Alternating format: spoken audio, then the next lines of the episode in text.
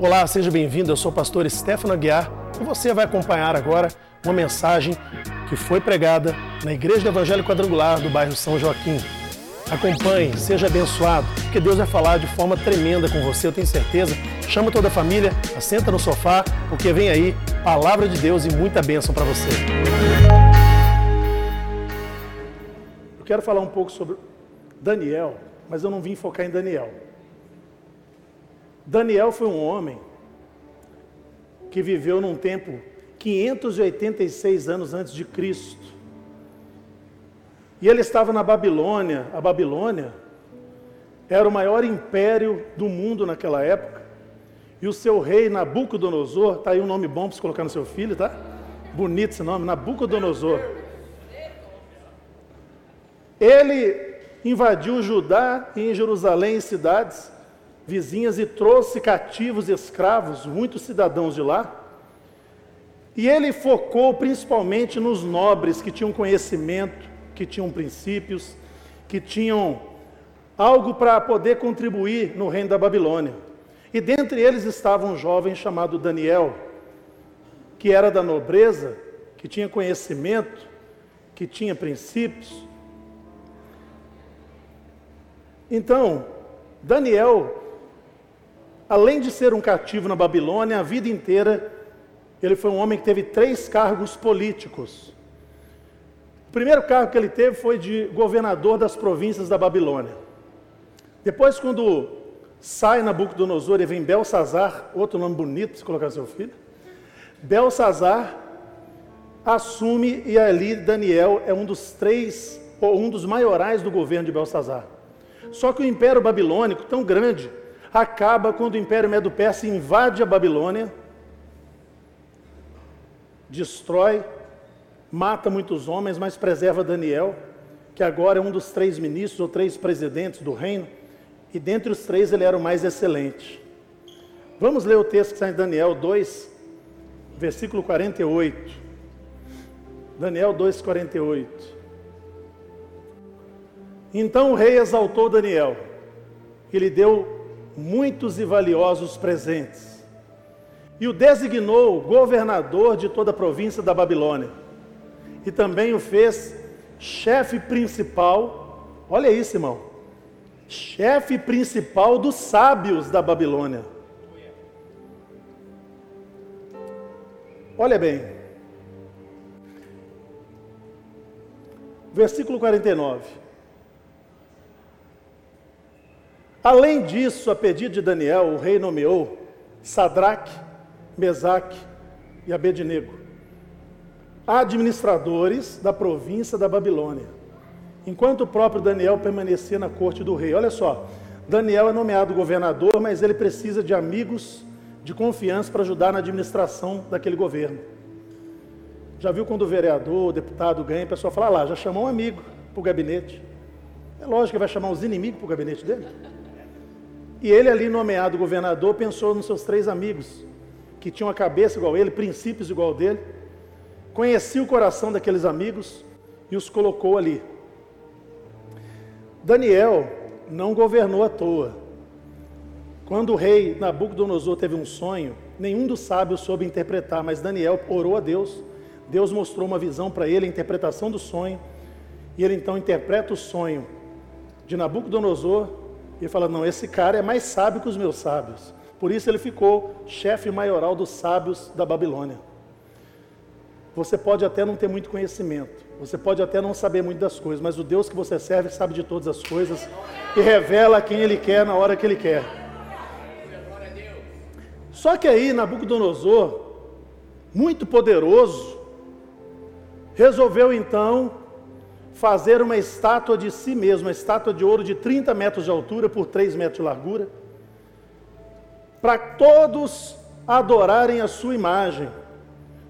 Quando essa imagem passasse às pessoas, ou quando as pessoas passassem por ela, elas teriam que se prostrar, se ajoelhar em adoração àquela imagem. Só que eu quero falar hoje de três jovens que tinham princípios inegociáveis.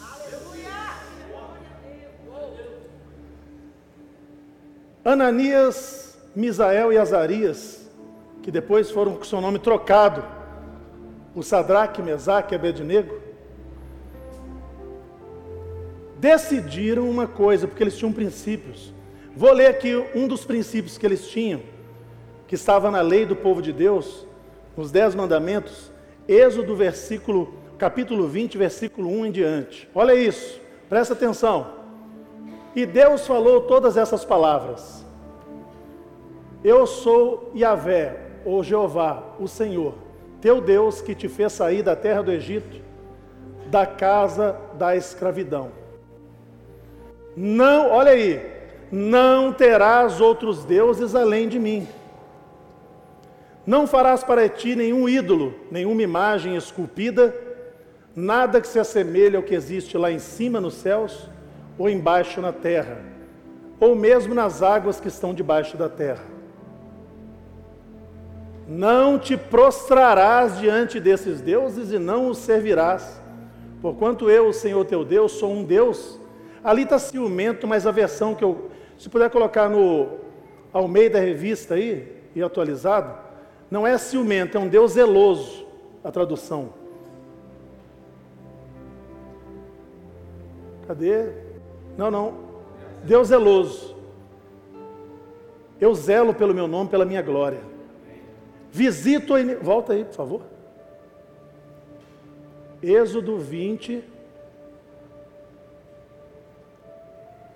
Êxodo 20. Que visito a iniquidade dos pais, dos filhos, até a terceira e quarta geração daqueles que me aborrecem. Fala assim: visito a iniquidade na terceira e quarta geração daqueles que me aborrecem. Mas olha a notícia boa, está no 6. Faço misericórdia até mil gerações daqueles que me amam e guardam os meus mandamentos. Só isso. Olha só, Deus falou assim. Vou dar uma ordem para vocês. Eu sou o Criador e vocês são criatura. Presta atenção. Olha para mim. Eu sou o seu Criador, vocês são criatura. Criatura não pode criar outro Deus. Eu sou o teu Deus, eu sou o Criador. Você, criatura, não pode criar um Deus para você adorar. Eu te criei nem imagem do que tem na terra, nem da Iemanjá que está no mar, nem de qualquer outro que você queira pensar. Você não se curvará diante delas. Esses são os princípios que eu coloco na sua vida.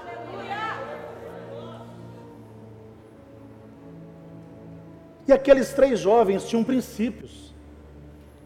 Não, lá no mandamento do meu Deus diz que eu não devo me prostrar para imagem nenhuma.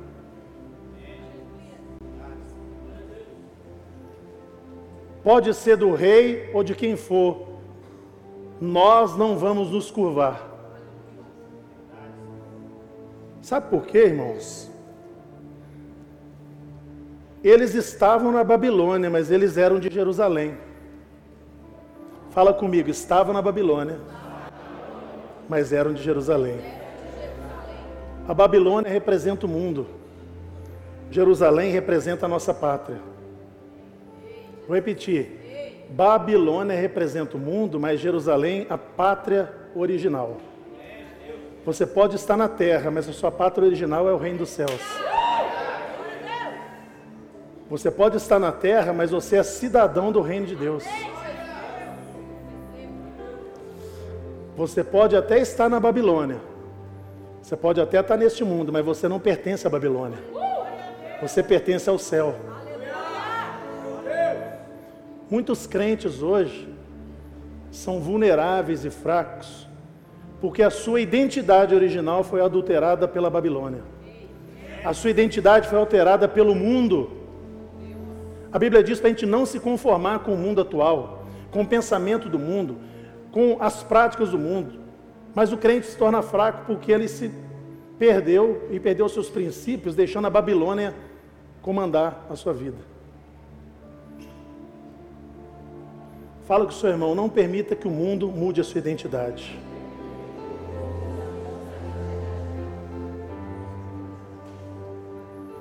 Lá na sua identidade vai a mancha do seu dedão, não é? Esse dedãozão seu aí, não é? Por que, que você acha que tem lá uma impressão digital? Porque nunca houve desde a criação, desde Adão e Eva, até hoje, nunca existirá, e no meio de 8 bilhões de habitantes não existe impressão digital igual a sua. Ela te identifica. Você não é um erro, você não é uma fraude, você não é uma cópia. Você é original criado por Deus e Ele criou todos diferentes uns dos outros, originais e especiais para Ele. Ah, irmão. Nós vamos ver a identidade do crente por quem serve e quem não serve de coração. Hoje tem muito crente ativista. O que é o ativismo crente? eu exerço minha função na igreja, ou duas, ou três, ou quatro funções, eu não falto no culto, mas eu perdi o primeiro amor. Na hora de ir para o culto, vai com chuva ou com sol. Pode chover canivete que ele vai, mas parece que ele está arrastando uma pedra amarrada no pé dele. Ele fala assim, ah, tem que ir para o culto. Ah, meu Deus. E quando chega na igreja, paz, irmão. Eu te amo, meu irmão.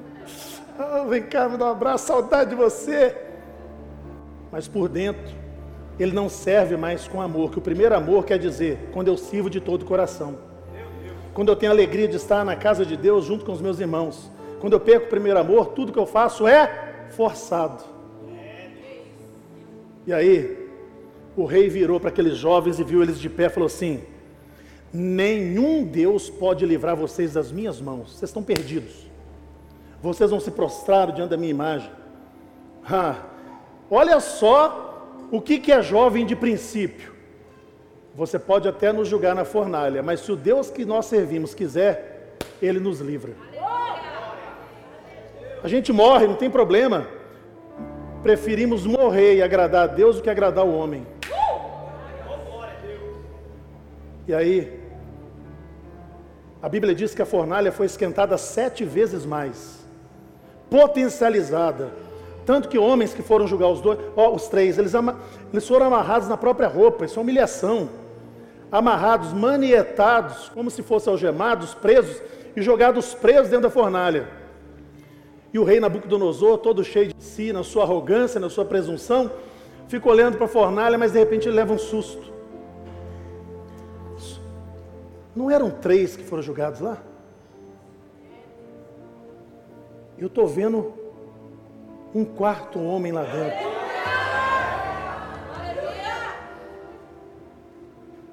E esse rei baixa um decreto que nem lá, nem em país algum, nenhuma língua, nem que fosse um idioma diferente, quem falasse mal contra o Deus deles estaria perdido. Porque o Deus daqueles jovens agora foi exaltado porque eles tinham princípios inegociáveis. Irmão, você e eu, nós somos comprados por um alto preço. O sangue de um justo derramado na cruz. E ele não te comprou para ser escravo. Não é para ser servo. Você não é servo porque Deus mandou você servo. Você é servo porque você tem prazer nisso. Você sabe que principalmente você é filho, você é filha. Você tem herança e tem alegria em servir. Mas muitos cristãos hoje têm um preço.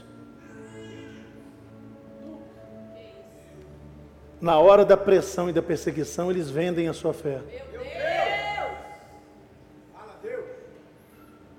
Porque, para salvar a própria pele, muitos apostatam da fé, negam a fé e negam seus princípios. Nossos princípios, família, salvação, batismo com o Espírito Santo, a volta de Cristo, batismo nas águas, céu e inferno, bem contra o mal, os nossos princípios são inegociáveis. Nós não abrimos mão. Não é o tempo que vai mudar, nem, nem estações do ano, nem a moda do momento. Nossos princípios, como se diz aquela palavra que inventaram, são imexíveis, inegociáveis. Não dá para negociar. Sabe, alguém aqui essa noite está se perguntando: por que, que Deus permitiu essa situação na minha vida? Essa enfermidade este medo, essa depressão, este problema financeiro, esse problema familiar. Por que, que Deus permitiu? O que eu vou te falar agora, você já ouviu um monte de vezes, mas é bom falar de novo. Deus muitas vezes não impede que você caia na fornalha, mas na fornalha Ele está com você. Deus não impediu que você entrasse neste problema, mas Ele está com você dentro deste problema. Tem uma boa notícia para você. Uma boa e uma ruim. Qual que você quer ouvir primeiro? Vou falar a boa. A boa notícia é: esse problema vai passar. Pode falar ruim? Depois desse vai surgir outro. Mas eu tenho uma boa notícia para acabar com a má notícia. Dentro do outro problema, ele também estará com você. Ele estará com você.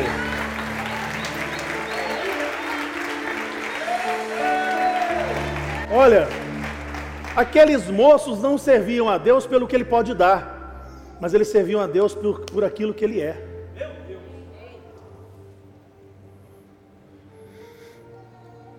A nossa fidelidade existe só quando temos bênçãos? Ou a nossa fidelidade continua no momento da adversidade? No momento da falta, no momento da perseguição, no momento das decepções? A nossa fé resiste só no momento que estamos felizes ou no momento difícil ela também dura? Pergunta para o seu irmão, e aí, irmão? O que, que você me diz? Aqueles jovens tinham uma fidelidade incondicional. Se Deus nos livrar, beleza. Se Deus não nos livrar, tá bom, vamos continuar adorando a Ele. Mas não nos dobraremos a um outro Deus. Você acredita que Deus é fiel a você? Deus não é fiel a você. Deus é fiel à sua palavra. E se você crê na palavra dele, ele sempre vai cumprir o que ele falou.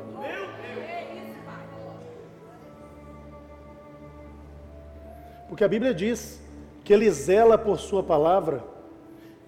Ó, oh, boa notícia. Ele diz que ele coloca a palavra dele acima do nome dele. Você adora o nome dele, mas ele diz assim: Eu coloco a minha palavra acima do meu nome para que você saiba que quando eu falo, nunca falha, sempre acontece.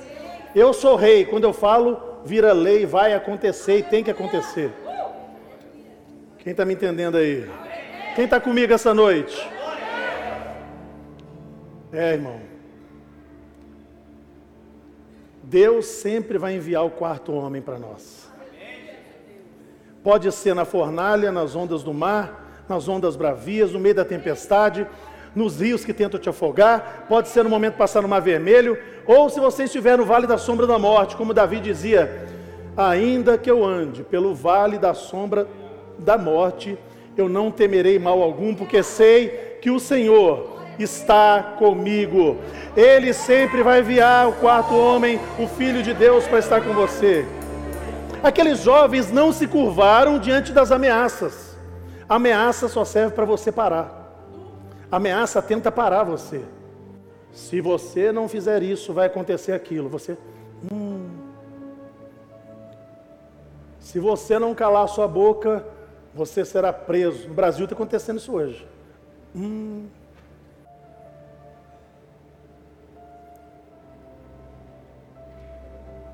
Quer ver uma coisa?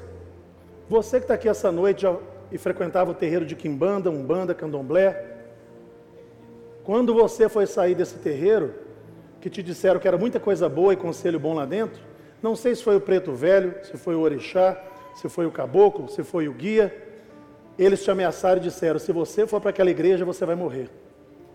Eles não eram tão bonzinhos, mas quando você saiu de lá, eles te ameaçaram, fazendo o diabo querendo fazer você parar e não seguir a Jesus.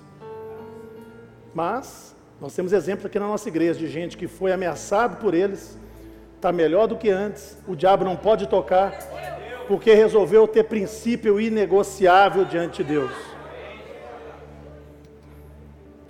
Os três jovens não morreram, sabe por quê? Porque as ameaças não se cumprem sobre a vida daqueles que têm princípios inegociáveis. Porque Deus vem em seu socorro, Deus vem para salvá-los. Lá em Poços de Caldas, um pastor da igreja quadrangular caiu na cama doente durante um ano. Todo mundo orando, jejuando, ele não saiu da cama durante um ano. Ninguém descobriu o que estava acontecendo com ele. E aí, o pastor Paulo Silvano, que é meu amigo, superintendente, é líder desse pastor, no final do ano foi fazer compra em Campinas, que fica perto de Poço de Caldas. Foi fazer compra de Natal. Quando estava ele e a pastora Mel, sua esposa, chegando perto do shopping em Campinas, deu uma tempestade, e ele falou assim: Ô, Mel, eu vou pegar um atalho aqui, porque essa fila de carro aqui de hoje a gente não sai daqui não. Eu conheço um atalho. Quando ele entrou naquela rua para fazer o atalho, um carro fechou eles e homens armados desceram. Ele falou: Ó, nós vamos ser assaltados, fica calmo e faz o que eles mandarem. Jogaram os dois no chão, aquela água da enxurrada da chuva passando no rosto deles. E de repente alguém colocou um revólver na cabeça do Paulo, pastor Paulo Silvano. Ele sentiu o revólver na sua cabeça. E o cara disse: Eu vou te matar. Mas de repente ele tira o revólver, eles entram no carro e levam os dois carros embora. Um pouco depois disso, um demônio se manifestou numa mulher em uma das igrejas lá na quadrangular de Poço de Caldas. E o demônio falou assim: Eu coloquei o pastor Fulano na cama. Eu recebi 20 cérebros de macaco na Bahia, com muito sangue, tal, sacrifício, para matar ele e para matar o seu líder maior, pastor Paulo. E quando eu fui matar o Paulo lá em Campinas, e coloquei o revólver na cabeça dele, o homem de branco apareceu e não deixou.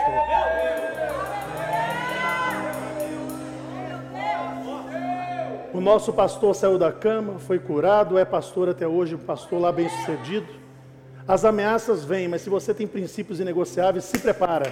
Porque o quarto homem entra na fogueira com você para te livrar da ameaça, da morte, da macumba, da feitiçaria, não vai prevalecer contra a sua vida. Agora chegou a melhor parte. Vamos lá. Daniel 3, versículos 24 e 25. Uou, vamos lá. Daniel 3, 24 e 25. Então o rei Nabucodonosor se espantou e levantou depressa e disse aos seus conselheiros: Não lançamos nós três homens atados Dentro do fogo, fala comigo, três homens atados. Responderam ao rei: É verdade, ó rei. Tomou ele e disse: Eu, porém, vejo quatro homens soltos. E o que, que eles estavam fazendo? Eles andam passeando dentro do fogo, sem nenhum dano. E o aspecto do quarto homem é como um filho dos deuses. Mas aqui na minha tradução diz assim: ele é semelhante ao Filho de Deus. Vou te contar, não era qualquer anjo que estava lá dentro. Era ali uma teofania, uma das aparições de Cristo no Antigo Testamento, um corpo de glória, e estava ali o próprio Senhor Jesus com eles. Mas tem um detalhe aqui. Ele falou: Eu vi quatro homens soltos. Mas eles não foram julgados, presos. E o que, que eles estavam fazendo? Passeando, irmão. Deixa eu, deixa eu fazer a diferença para você aqui. Quando eu estou com pressa, dá para você ver que eu estou com pressa. Quando eu estou desesperado, eu saio correndo. Mas quando, quando eu estou passeando, é tipo no shopping, irmão. Ah, praça de alimentação, vou lá. eles estavam soltos e passeando. Uma fornalha sete vezes mais quente. Não importa se a situação esquentar, você vai passear no meio desse problema. E não importa se você foi jogado amarrado. Nessa situação você estava preso, mas no meio do caminho você vai estar solto. Você vai estar solto. Aleluia. E deixa eu profetizar. Você quer pegar aí, levanta sua mão para receber. E aqueles que talvez tenham te jogado ou torcido para você cair na fogueira, vão ter que assistir que junto com você está o próprio Deus nessa situação. Ele está com você nessa fogueira. Eles vão ver Deus andando contigo na sua caminhada. Lê comigo Daniel 3:27. Olha aí. Ajuntaram-se os sátrapas, que são uma autoridade, os prefeitos, os governadores, e conselheiros do rei, e viram que o fogo não teve poder algum sobre os corpos destes homens, nem foram chamuscados os cabelos da sua cabeça, nem os seus mantos se mudaram, a roupa ficou zerada, nem cheiro de fogo esses homens tinham. Não, você não está entendendo, não, irmão. Você não está entendendo.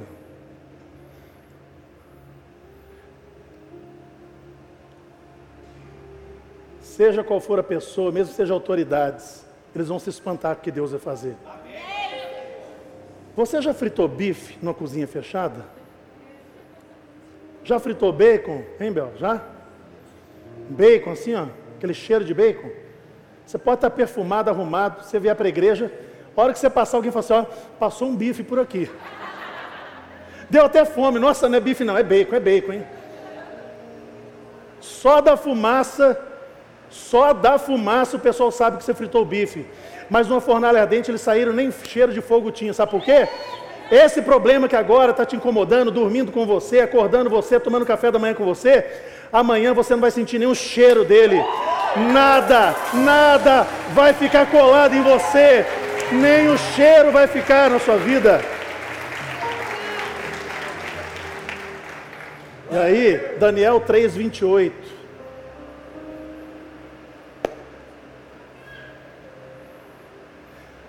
Falou Nabucodonosor e disse: Bendito seja o Deus de Sadraque, Mesaque e Abednego, que enviou o seu anjo e livrou seus servos, que confiaram nele, pois não quiseram cumprir a palavra do rei, preferindo entregar o seu corpo a servirem e adorarem qualquer outro Deus, senão ao seu Deus.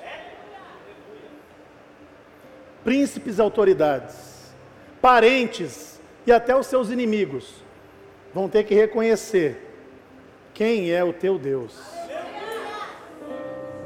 Você está acreditando nisso? Ah, irmão, através do milagre que Deus vai fazer na sua vida, vão reconhecer que só Deus poderia ter feito isso.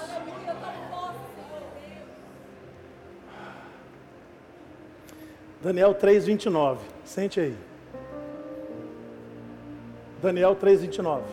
Portanto, faça um decreto, ao rei falando pelo qual todo povo, nação e língua que disser blasfêmia contra o Deus de Sadraque, Mesaque e Abednego, seja despedaçado. Irmão, não é apanhar não, é despedaçado.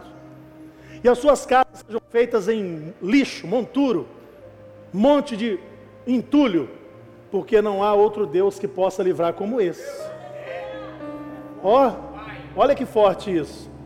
Agora, a autoridade que desafiou o reino de Deus reconhece a autoridade dos cidadãos do reino. A autoridade que desafiou o reino de Deus, agora reconhece a autoridade do cidadão do reino. Eu estou falando de você, meu irmão. Eu estou falando de você. Aquele que se levantou contra ti terá que reconhecer a autoridade que está sobre a sua vida.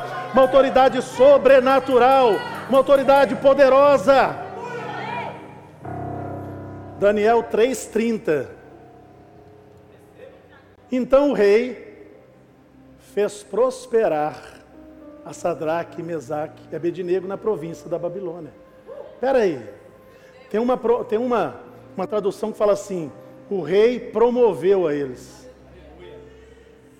Hum.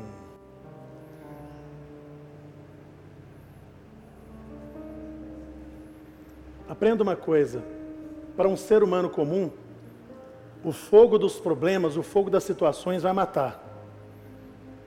Mas para quem é servo de Deus, cidadão do reino, o fogo promove. O fogo vai te promover. O problema veio para te promover.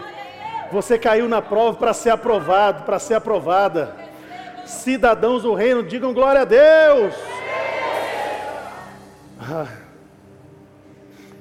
Jesus mandou uma carta para uma igreja, falou assim: escreve para o anjo da, da igreja de Laodiceia. É uma igreja rica, mas está fria. Fria não. Que bom que se ela fosse fria ou fosse quente, ela está morna. Você sabia que Jesus falou assim? Porque vocês não são frios nem quentes, vocês são mornos, eu vou vomitar vocês da minha boca. É o mais ou menos, é o desanimado, É, parece estar tá anestesiado. Qualquer coisa está bom, se acontecer, não acontecer, azar. Ficou morno. Não tem atitude. Não tem decisão. Não vai e nem volta. Ele fica parado. E aí ele falou assim: vocês têm três características. Vocês têm colírio, unguento para os olhos, para os, para os viajantes que passam aí. Vocês têm fábrica de roupas finas de seda. E vocês se acham ricos. Mas eu tenho três notícias para vocês. Vocês são, são pobres e miseráveis, cegos e estão nus. Jesus estava falando da vida espiritual deles. Por isso eu vou dar três conselhos para vocês, já que eu peguei pesado, Jesus, eu vou dar três conselhos. Compre de mim vestes brancas para, para esconder a vergonha da tua nudez. Arrependam-se, lavem-se pelo meu sangue e terão vestes alvas como a neve. Compre de mim colírio para que vejas, porque vocês são ricos, têm remédio para os olhos, mas não enxergam mais o mundo espiritual. Não enxergam mais a realidade espiritual. Não enxergam mais os planos de Deus para a vida de vocês porque agora tem dinheiro no bolso, está tudo confortável, mas na hora da provação vocês vão sofrer. Então é o conselho que vocês comprem de mim ouro refinado pelo fogo. O ouro para ser purificado passa pelo fogo. Sabe por que, que Deus permitiu essa situação na nossa vida? Porque você e eu somos ouro e o fogo tem que refinar. E Deus está dizendo para você essa noite: você é ouro, eu não vou te desperdiçar. Eu não vou te desperdiçar, o fogo veio para te refinar, para te fortalecer, para te dar forças, para te dar sabedoria, para te fazer casca grossa, para você fortalecer outros. Eu não abro mão de você, você é ouro para mim. Então deixa, compre de mim ouro refinado pelo fogo, para que te enriqueças. A verdade, a verdadeira riqueza não está no dinheiro e nas posses, está em pessoas com princípios inegociáveis, provados pelo fogo, fortalecidos e ricos da graça e do favor de Deus.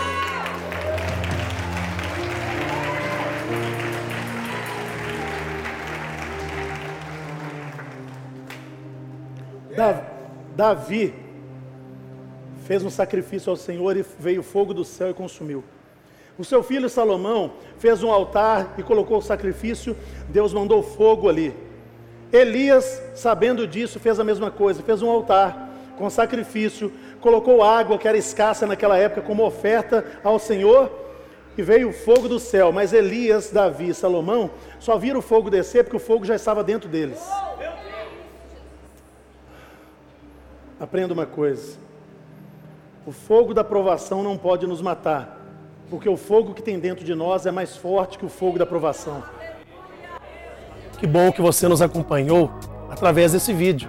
Só que agora eu quero te conhecer, te espero aqui na Quadrangular São Joaquim, em um dos nossos cultos, você e sua família, para ser abençoado, para receber pessoalmente mais de Deus aqui conosco. Deus te abençoe.